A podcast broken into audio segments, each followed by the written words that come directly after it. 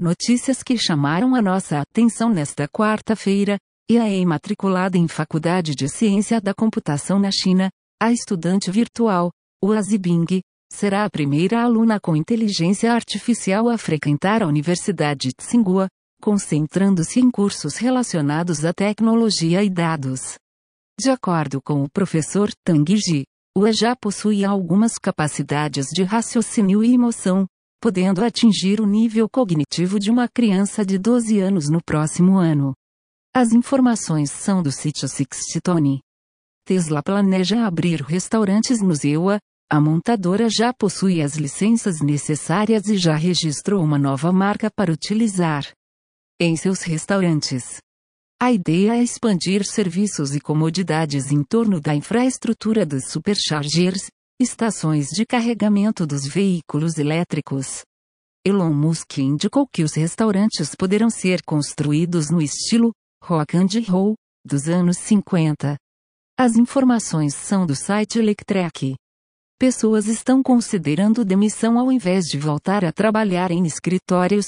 Uma pesquisa da Bloomberg realizada com mil funcionários no ZEUA, mostra que 39% deles considerariam desistir de seus empregos caso as empresas não forem flexíveis e ofereçam a modalidade de trabalho remoto após a pandemia. Entre a geração Y e Z esse número sobe para 49%. Marco legal das startups entra em vigor. Entre as novidades está a criação do ambiente regulatório experimental, no qual a empresa poderá lançar novos produtos e serviços inovadores com menos burocracia, e a previsão da figura do investidor anjo, que não irá responder por qualquer obrigação da empresa, mas será remunerado pelos seus investimentos. As informações são da Agência Brasil.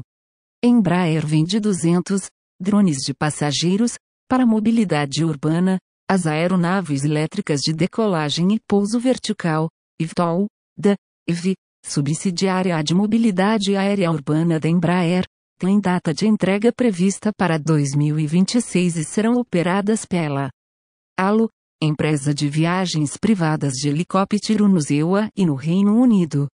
As informações são da página de imprensa da Embraer. Mapa tridimensional de 1 milímetro cúbico do cérebro humano gera 1,4 terabit de dados. Para criar a imagem, a equipe de inteligência artificial do Google alinhou computacionalmente 225 milhões de imagens 2D individuais para produzir um único volume 3D, a maior amostra de tecido cerebral reconstruída neste nível de detalhe. As informações são do blog Google AI. Nova Claren Artura será lançada com primeiros pneus inteligentes. A Pirelli embutiu sensores diretamente na construção do pneu que medirão a pressão, temperatura e aceleração. A tecnologia também possui o potencial de atuar como uma plataforma distribuída, transmitindo dados sobre as condições da superfície das vias para outros veículos.